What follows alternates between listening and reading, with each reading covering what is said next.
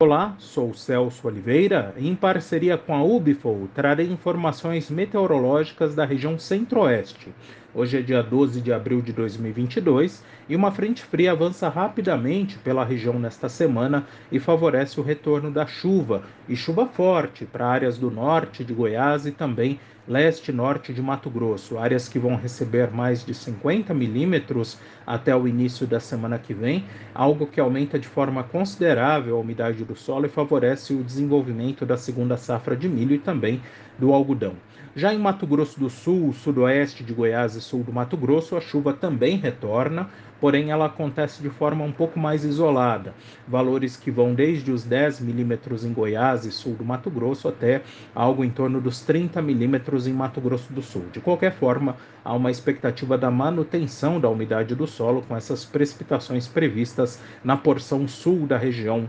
centro-oeste.